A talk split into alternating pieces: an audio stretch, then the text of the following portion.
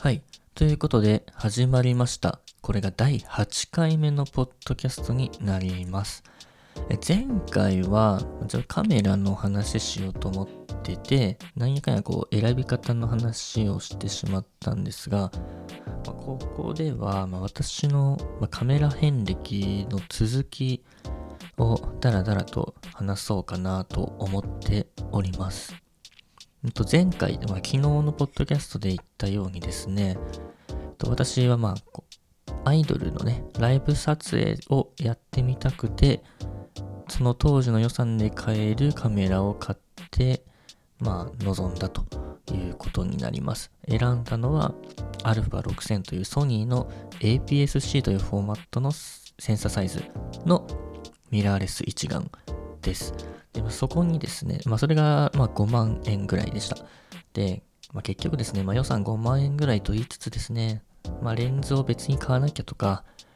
まあ SD カードを買わなきゃとか、かそんなことをやっていてですね、結局多分、まあ予算としては、まあ、7、8万ぐらい使ったようなイメージですかね。はい。で、まあ、つけたレンズが、まあ結局レンズって本当に高いのは高いし安いのは安いんですけど、まあ、私の当時の予算では、まあ、安いのを買いました。えっ、と、単焦点レンズといって、まあ、ズームのできない、まあ、その代わりに、えっ、と、安いズームレンズよりはこう明るく綺麗に撮れるっていう、えータイプのレンズなんですけど、まあ、その単焦点レンズの中でもお安いやつ。うん、確か、と、焦点距離 60mm の、ま、F2.8 とか、まあ、正直そんないいやつではないです。本当に2万切ってるとか。ただまあ普通に、まあ、スナップ写真とか撮るにはもうめっちゃくっきりかっちり映る、まあ、非常にいいレンズではあるんですけど、まあね、動き物を撮るにはまあ結果的にはあんまり良くないレンズです。うん。ただね、まあ、当時の予算的にまあとりあえずそれでとりあえずまずは撮ってみるっていうことでやりましたね。で、やっぱりまあ暗い中でちっちゃいセンサーで、まあ、そこまで単焦点とは言いつつそこまで明るくないレンズで撮ったものだったので、まあ、正直満足のいく写真は撮れなかったです。であと、まあ、このレンズとちょっと後で、まあ、メモ欄のところに、まあ、商品紹介ページとか貼っとこうかなと思うんですけど、まあ、シグマの 60mmF2.8 っていうレンズは、まあ、とにかくフォーカスのスピードが遅いっていう欠点もあって、まあ、ライブしてるアイドルを、ま、バッチリ追いかけるってこともできなかったっていうのもあります。えっと、まあ、α6000 自体はかなり、まあ、当時にしても、まあ、エントリークラスとしてはかなりフォーカススピード速いタイプではあったんですけど、まあ、それをもってしても、やっぱそのレンズっていうのも、レンズの性能っていうのは相まって、正直、そのアイドルフォーカシングっていうのが正直うまくいかなかったです。本当になんか、4、500枚撮って、まあ、まあいいかなって思えるのが、まあ、2、3枚あるかとか、本当そういうレベルでした。ってことで、まあ、なんというか、きついなっていう感じで、まあ、あと、まあ、60mm っていう焦点距離も、まあ、その撮りに行った時はたまたまですね、かなりも最前列で、まあ、撮影できたっていうので、まあ、画角、そのカメラに映る、えーまあ、背景とか、えっと、映る範囲が、まあ、ちょうどいいところになったんですけど、えっと、まあ、実際にはこう遠くから撮る機会っていうのもあるわけで、そうすると、その 60mm っていう焦点距離はまあ、すごく、まあ、ちっちゃい値なんですよ。なので、普通こうライブを撮影する、まあ、ガチ勢みたいな人は、大体、まあそもそもカメラがフラッグシップ級のものを使ってるっていうのもあるんですけど、レンズもかなりこうズームができて、かつ明るいやつっていうのを買うことが多いです。で、そうなってくると、まあ、ソニーのその APS-C のフォーマット、センサーサイズを見ると、そもそもそういうライブ撮影、アイドルライブ撮影の趣味を持つ人がこぞって買うようなタイプのレンズがそもそもラインナップとしてないっていうのがあって、でソニーにはもう一個上のフルフレーム、フルサイズセンサーのカメラもあって、で、レンズは共通で使えるんで、まあ、どっちかというとそっちを買う羽目になるわけですよ。で、まあ、前回言ったように、まあ、センサーサイズが大きくなるとレンズも大きくなるし高くなるんですね。なので、まあ、値段を抑えるつもりで、その、小さめのね、センサーのサイズのカメラ選んだのに、結局レンズは本当プロ仕様のやつを買わなきゃいけなくなるって言って、でそれが本当にもう5万とか30万とか、そういうレベルなんですよ。これは、まあ、急に、まあ、その場ではもちろん買えないですけど、まあ、後々ね、揃えようってなった時のハードルもめっちゃ高いなっていうんで、でそこは一旦諦めました。で、そこでね、白羽の矢が立ったのが、APS-C ではなくてね、マイクロフォーサーズというさらにちょっとちっちゃいセンサーサイズ、APS-C より一回り小さいサイズのカメラです。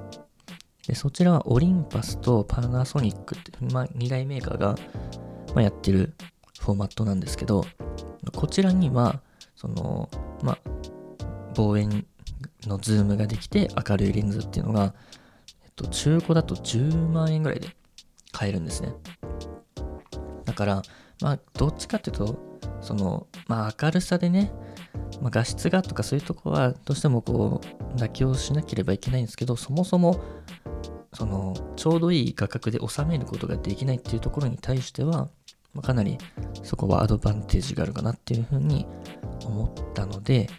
まあ後々そういう、まあ、明るい望遠ズームを買うのを想定するのであればちょっとまあセンサーサイズ小さいので妥協しようかなっていうふうに移りました。でそこでえっ、ー、と、しばらくしてから実際に買いました。でカメラは、まあ、パナソニックの GX7 Mark II というね、ミラーレスでマイクロフォーサーズなんですけれども、これがだいたい、まあ、これも4万5万とか、それぐらいしました。で、えー、レンズもですね、結局ね、買いましたよ。はい。これが、まあ、先ほど言ってたように10万円ぐらいで、えっと、オリンパスの、まあ、プロ、プロレンズっていうか、そういう、まあ、名前なんですけど、40mm、150mm、F2.8 っていう、そういうね、まあ、レンズを買ってしまいました。ここは確か分割で買ったような気がします。はい。で、それで、まあ、カメラは、まあ、その、まあ、GX7 Mark II っていうのは、まあ、どちらかというと、まあ、エントリーモデルなんで、まあ、プロが使うようなタイプではないんですけど、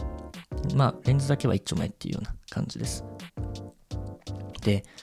まあ、それをね、使って、まあ、何個かこう、ライブとか撮ってたんですけど、そもそもね、やっぱりこう、まあ、センサーサイズの限界っていうのはやっぱすぐ気づくわけですよ。まあ、やっぱりっていうとこなんですけれども、やっぱりこう、まあ、他の人たちがもうフルサイズセンサーにめっちゃいいレンズつけて撮ってるっていうところに並んで、私のその貧弱なね、貧弱っても15万ぐらいかかってるんですよ。で、それを持ち込んで撮ってもですね、やっぱりもう全然絵が違うんですね。ってことでもう、なんか、うん、ライブはもういいかなっていう、まあ、そんな感じになっていきました。はい。で、まあ、でもですね、まあライブっていうのは、まあ、で、なんでダメかっていうと、やっぱその、ライブハウスっていう暗い、で、しかも動いてるのを撮るっていう、そういう悪条件、悪環境で撮るのは、まあ、きついっていうことであって、別にその、GX7 Mark 7ってカメラが全然悪いものではないですし、まあ、レンズに至っては本当に、まあ、プロが使うようなレンズなんで、まあ、この資産は活かそうと思えば活かせる。で、それをまあどこに活かすかっていうので、映った舞台が、まあ、撮影会という文化です。えっと、これがですね、まあ、なんというか、まあ、の文字通りなんですけど、えー、っと、まあ、モデルさんがいて、でそれに対して、まあ、撮影者、まあ、これはパターンいろいろありますけど、1対1だったり、まあ、数人対1だったり、もう本当に何十人対1みたいな感じで、まあ、モデルさんがいろいろポーズ取ってくれるんで、あるいはまあ自分で指示して、で、えー、た状態で、まあ、撮るっていうまあ、そういう状態だったら、まあ、屋外でやれば、まあ、それなりに明るいとこで撮れるし、で、まあ、モデルさん自身も、まあ、被写体も止まっているんで、まあ、じっくり撮ることができる。まあ、こういう条件だったら、まあ、それなりのカメラで、まあ、めっちゃいいレンズっていう組み合わせは全然、まあ、生きるわけですよ。ってことで、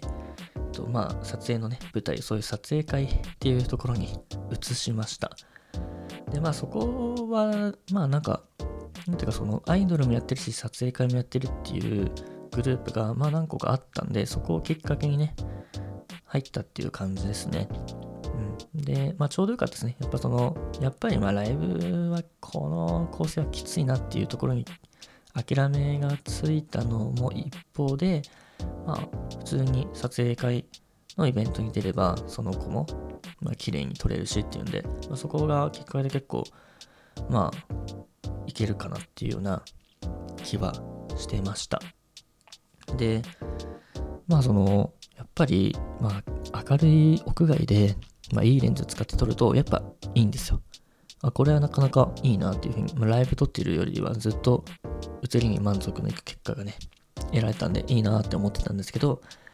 まあ、大体ね、こう、一個こうね、ステップ登っていくと、またその先っていうのが見えてくるわけですよ。やっぱりね、その、まあ、買ったレンズが望遠ズームってことで、まあ、屋外にはいいんですけど、えっと、まあ、1対1とかでちょっと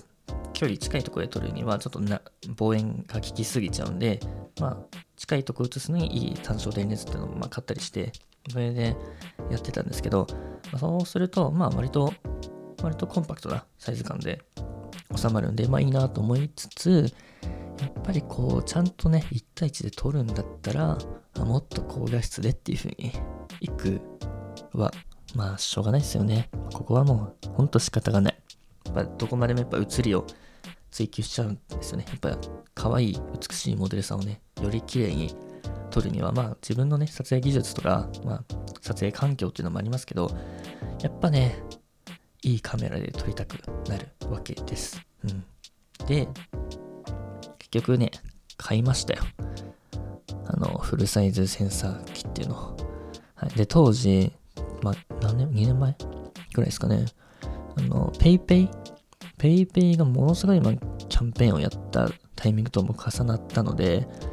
で、20%還元とか、まあ、そういうえぐいキャンペーンやってたんで、ここでまあ買うしかないかなっていうことで、えっと、ソニーに戻ってきました。で、当時もうすでにソニーには、えっと、フルサイズセンサー機としては α7 シリーズっていうのがあって、それの第3世代 α7-3 っていうのが結構標準的なカメラだったんですけど、ちょっとそれがね、もう20万オーバーで、で、レンズも追加で買わなきゃっていうのを考えると、いくら20%還元だったとしても、まあ、厳しいなということで、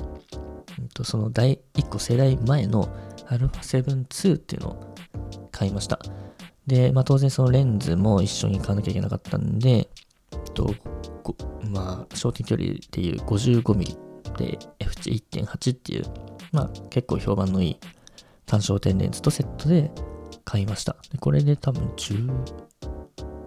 8万とか。で、まあ20%還元とか、そんなようなイメージです。うん。で、やっぱり、フルサイズセンサーを、明るい単焦点で撮る、のレンズを使って撮るっていうのは、やっぱりね、もう1段も2段も画質がいいですよ。まあその、まあ、マイクロフォーザスとか APS-C が悪いっていうわけではなくて、まあ、それも、ま、最新のカメラで、綺麗に撮れば、まあ、普通にいいカメラ、写真いっぱいありますし、まあ、プロも全然使ってるものではあるんですけど、あ、初心者がパッとね、サクッと撮った時に、この写りかってなるのは、やっぱりこのフルサイズセンサーのね、いいとこだなっていうのを、ほんとつくづく感じました。もう最初からね、買っとけばよかったみたいなとこはやっぱありますね。まあ、当然当時は、最初始めた時はそんなね、なんかね、10万オーバーとかいうのとかできなかったんで、まあ、仕方がないとはいえですよ。やっぱり、まあ、フルサイズセンサーいいなというふうに思いましたね。うん。まあ、この辺からやっぱりこう、なんかいろんな、さらに沼に突き進んでいく、まあ、きっかけになっていくわけですけど、まあ、ここら辺で今回はやめておきましょうかね。ということで、まあ、結局ここまでで3台カメラを買っているわけですよ。まあ、APS-C から始めてマイクロフォーサーズにダウングレードとしたと思いきや結局フルサイズに行くっていうね。まあ、結局、まあ、写りを目指すと追求するとフルサイズ1回はあの触ることになるんで、まあなんかある程度資金にね、余裕ある人でカメラ興味あるんだったら、とりあえずフルサイズ触ってみてくださいっていう話です。はい。ということで、この続きはもうちょっとあるような気がするんで、まあ、この辺はまた次回お話できたらなというふうに思っております。ということで、第9回でお会いしましょう。さようなら。